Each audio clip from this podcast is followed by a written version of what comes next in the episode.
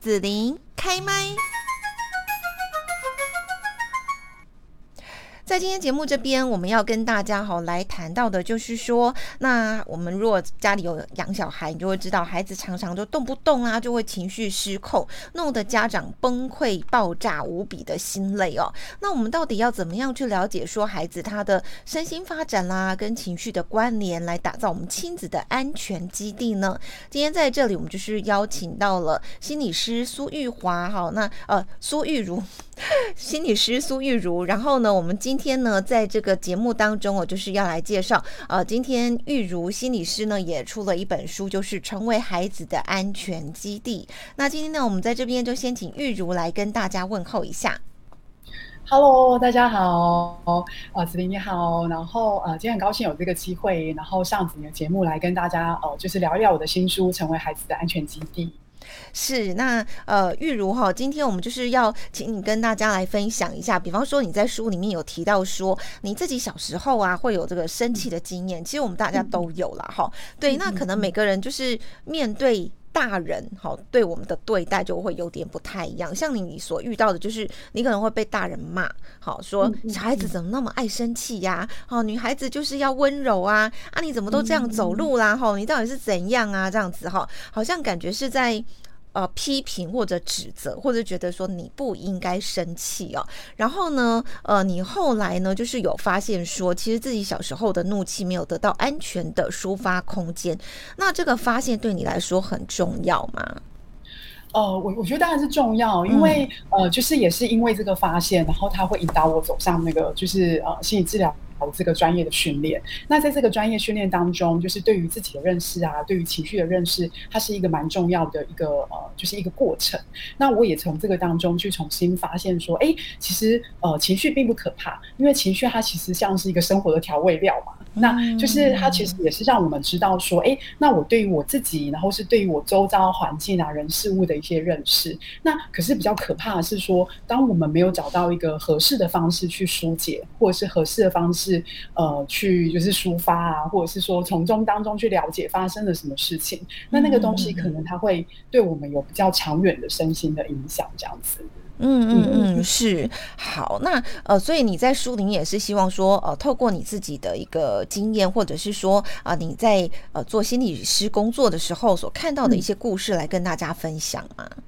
哦，对，是因为呃，就是我在十年的工作经验当中，就会发现说，蛮多家长啊，他们对于孩子就是。哎，他会觉得好奇怪哦，明明就是孩子可能已经七岁了，或是六岁了，或者是他会觉得，哎，我明明就是这个礼拜这个孩子可以懂这件事情，他为什么下个礼拜就不行？甚至是今天可以，明天就不可以？他们就会觉得，对于孩子的发展或情绪，或者是说孩子有时候因为呃没有按照可能他想要的顺序，或是拿不到喜欢的玩具，就整个大崩溃。那父母亲会有很多的困惑。那在我们的专业的工作当中，其实有非常多。好用的观念，那所以在这个十年的工作经验累积，我就发现说，哎，他是可以跟家长分享，然后让家长在家里，然后跟在生活当中，他可以去怎么样跟孩子去做这样子的练习，这样子。嗯哼哼哼。那不管说哈是生气了哈，或者是说小孩觉得说我好像有被遗弃了，或者是伤心难过啦，或者是说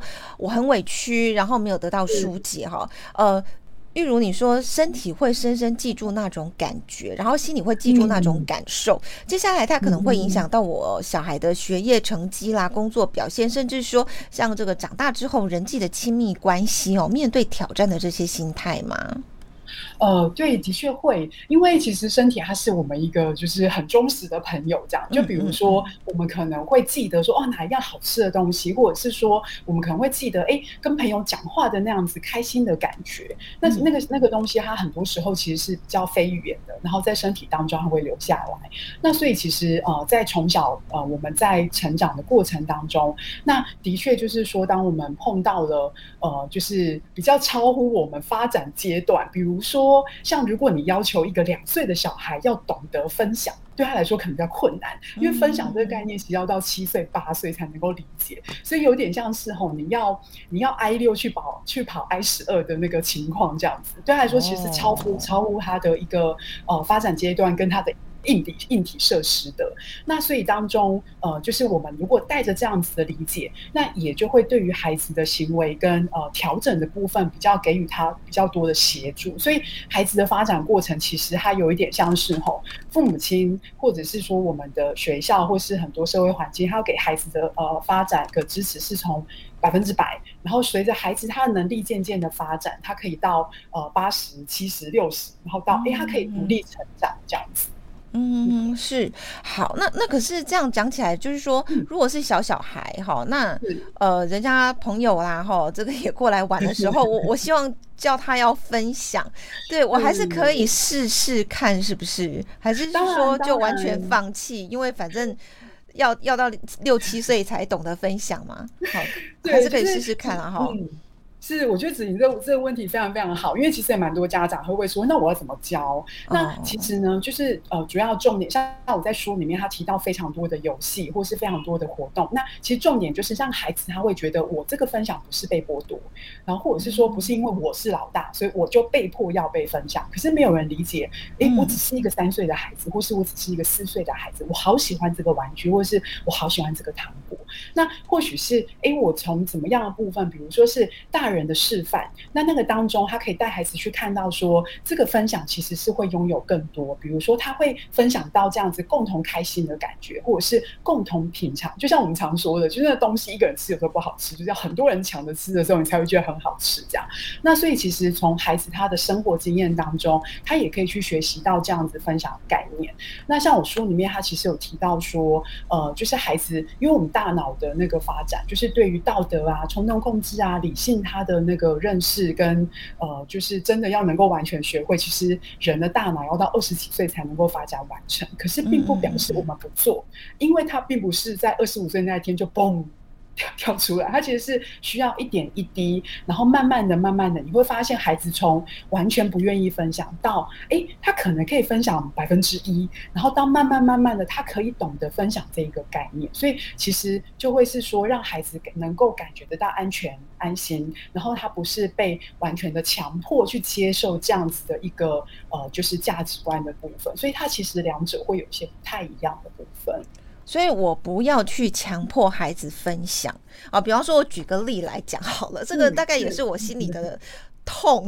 虽然说，虽然说这真的是一件小事情哈，对，就是我一直印象很深刻，因为呃，刚刚这个玉如有讲到说心理呃，这个呃老大哈，老大要分享这件事情哈，那我就记得说我那时候还很小的时候，那在家族里面算比较年纪比较大的，然后又是女生，好，我觉得这跟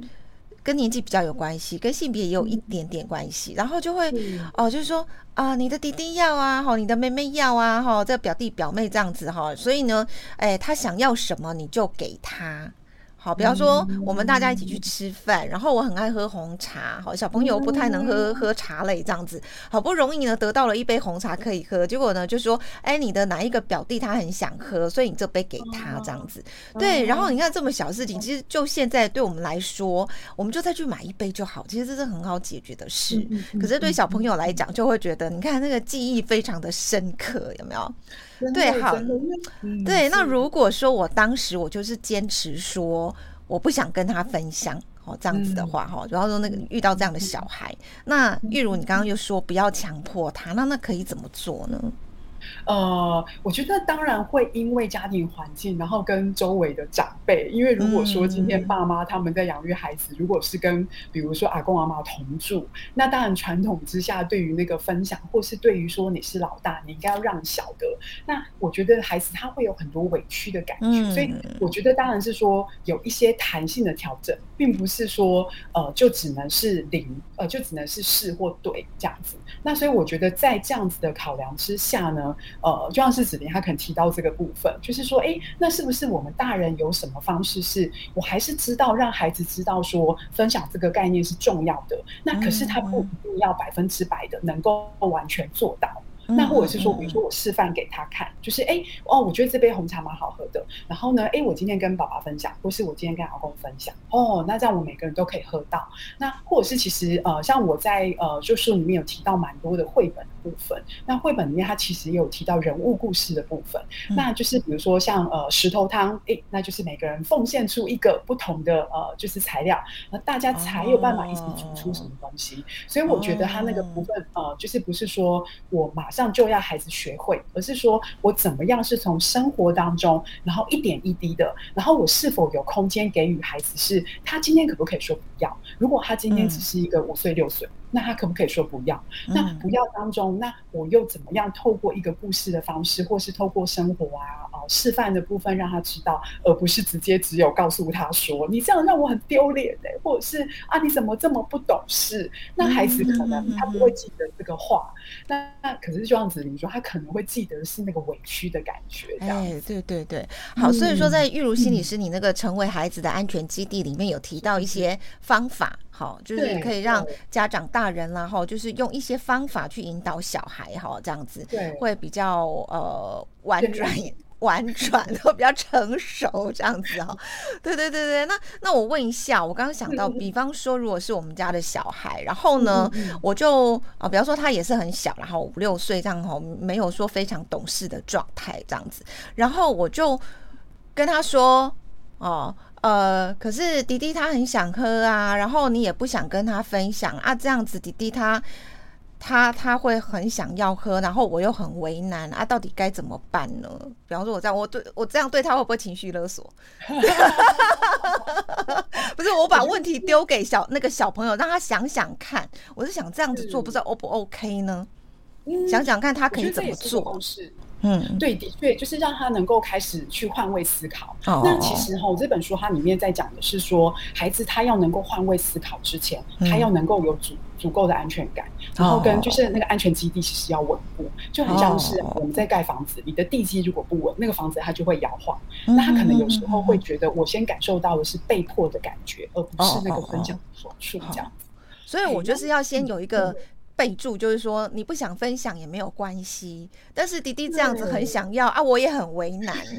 这样是不是啊？你可不可以帮我想一下，我们可以怎么做好不好？这样子，很好，很好，我觉得哦，这样就 OK，是不是？是这个引导方式非常好，因为其实等于是让孩子能够参与这个部分，这样子，对对对，那也让他知道说，我们是可以跟他一起想办法的，而不是要马上。就是呃，就是我们可以陪伴他处理这个难题，这样子。嗯，对。那所以其实，嗯嗯，是没关系，您说。好好好，对，那个整个话匣子离开，就是呃，其实这本书它主要就是说呃，在。呃，教孩子这些比较呃，我们说那个理性脑的部分的时候啊，嗯、孩子他会有很多身心需要能够先稳固的部分。那他或许会看在，比如说跟爸妈的关系是蛮好的，那他可以愿意尝试看看，就是哎、欸，这件事情我没有做过，那可是我好像可以试试看这样子。哦，是，对对对。因为我刚想到这个办法，嗯、我是想说哦，如果对小孩子来讲，嗯、他可能会有一种，嗯，我我已经有能力可以帮大人想想什么。办法解决这件事情，好，然后另外就是说，因为是我自己想出来的，我总不能自己打自己脸吧？好，然后好，对，表示我自己想出来，表示是我自己是 OK 的嘛？好，这样子是，而且说不定他会觉得说，哦，因为孩子他的理性脑就二十几岁才成熟，可是你在陪伴他想的过程当中，他可以感受得到，比如说，如果你今天是用。比如说比较上位者的态度跟他说，你就分他一下会怎么样吗？哎，对我常会被这样讲，好委屈哦。对，他就感受到被迫。可是如果就像我书里面讲，如果你是跟他平等视线的，他会感受说，哎，你今天好像不是来叫我马上要干嘛，而是你是来跟我讨论这一件事情是可以怎么做的。嗯，那我们就会感觉，比如说我们平常生活当中碰到老板，他跟我们讲话，跟同事跟我们讲话那个态度，或是眼神、视线，所谓比较肢体语言的部分。它其实都会带给我们不同的感觉，跟我们可能要下一步采取的行动，可能也会有些不一样。这样子，嗯、那孩子会觉得说：“哎、欸，我比较安心。”那我我我也不会说，因为我这样子就不乖，或是我这样子就不听话，你就不爱我了。哦，因为有些时候家长难免因为一心急，可能因为比如说亲朋好友在现场，会希望孩子可以做好的榜样。是、嗯，那的确有时候。孩子他可能就会觉得，哦，我比较在意的是你不爱我了，我其实不在意那杯红茶这样子。哦，是。那我想问一下玉如心理师，嗯、就是说，嗯、呃，像刚刚我们这样子的做法哈，我觉得大部分大人有时候不会采纳，就是因为他会，我我常听到的啦哦，别人跟我讲说他懂什么，他也那么小，好，你跟他讲这个他不懂，你还跟他商量，你根本就是天方夜谭。是是，的确，因为这在我们，oh. 这在我们就是东方的文化里面，其实真的都希望孩子是比较顺从的。那我非常、mm hmm. 我非常推荐大家，就是我们的专业工作当中啊，其实我们会发现说，呃，就是婴幼儿他并不只是被动的接收而已。他其实有用参与，呃，就是互动的能力。那像我们在书里面有提到，呃，就是几个网络上的影片，那都欢迎大家就是可以去点阅。然后你会看到很神奇，就是呃，有一系列的科学家他们做了很有趣的研究，然后就会发现，哎，就是当婴幼儿他即使不会说话，那可是他会嗅到，哎。好像不太对劲了，然后好像没有人要理我了，我我要开始准备哭，或者是我觉得不太对劲，我要怎么样呃，就是安抚我自己。那他可能只会用最原始的方式，就是吸自己手指头来安抚自己。这样，对，那所以这当然就是呃。它的确是一个比较漫长的过程，那它不是马上就是会看到一个效果的部分，所以大家可能会觉得讲那么多干嘛这样？可是，呃，我们会说在青少年的时期就会看到，哎，孩子跟父母亲的关系，那其实就真的很像你前面十呃十二年、十一年的你的那个工作的那个成果的这样子。哦，了解。好，那呃，就是说。家长往往哈跟孩子的互动哦，常常就是说，其实也是为了孩子好啦哈，所以才会要求孩子，比方说小孩不喜欢吃蔬菜啦哈，我们可能就要强迫小孩，你一定要给我吃，要营养均衡哦，或者是说，哎，家长做了一个行为哈，然后呢，却让孩子觉得说，哦，自己好像是被讨厌、被遗弃，但问题是家长也不是故意呀哈，有时候就一个眼神，就孩子他他自己解读说是。家长生气了，或者家长讨厌他这样子，嗯、但他家长不是故意的哈。嗯、那那我家长我怎么知道说那个小孩怎么那么脆弱的？我随便说一句话或一个眼神他就受伤了这样子呢？是，其实呃，就像我书里面提到啊，我觉得、嗯、呃，应该是每个人，因为我们其实每个成人都是那个从小孩长大的，嗯、其实每个人的生命其实都是呃有很旺盛的生命力这样子。那呃，可是呢，这个旺盛的生命力啊，然后跟比如说要成为孩子的安全基地，并不是表示说我就是完全的。什么给他自由，完全的照他的意愿，其实不是哦，嗯、而是说我怎么样是给他一个合理的规范这样子。嗯嗯，哦，比如说，哎，就是呃，像这个不爱吃青菜，其实、嗯、呃，大家可能也可以网络上有找到很多的。资料有很多的营养师啊，小儿科医生都在讲。那其实它有很多种的方式，嗯、那也是因为呃每个家庭可能独特的生活习惯、文化，然后跟孩子的独特的特质。或许有些孩子他就真的是不喜欢菜的味道，嗯、那怎么样去调整？比如说是可能咖喱啊，或者是把它就是跟肉搅拌在一起啊，就是有很多的。这招应该蛮有效的，就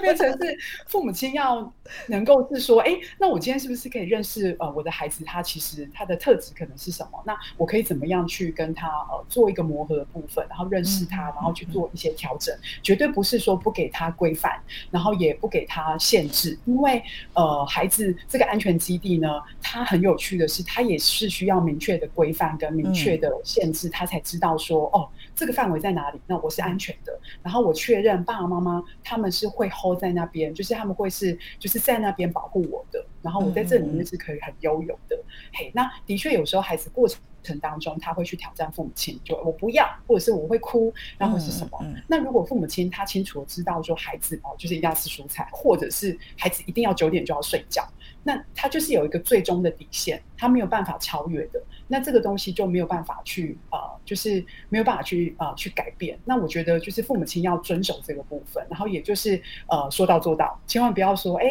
哦好了没关系啦，然后就就换了。那小朋友就觉得哦。有缝可以钻哦，我下次就这样做，这样子。嗯，是。所以其实它会有一点弹性。那当然，可能父母亲会有，比如说平常日因为要上学，可能九点一定要睡。那周末哦，大家睡晚一点没关系。那我觉得这样的弹性是可以保持的，并不是大家一定要像那个在军队哦，就是照表操课这样子。嗯嗯嗯嗯，是。好，那最后呢，要请玉如心理师来分享一下，就是说我们如何培养孩子的心理弹性呢？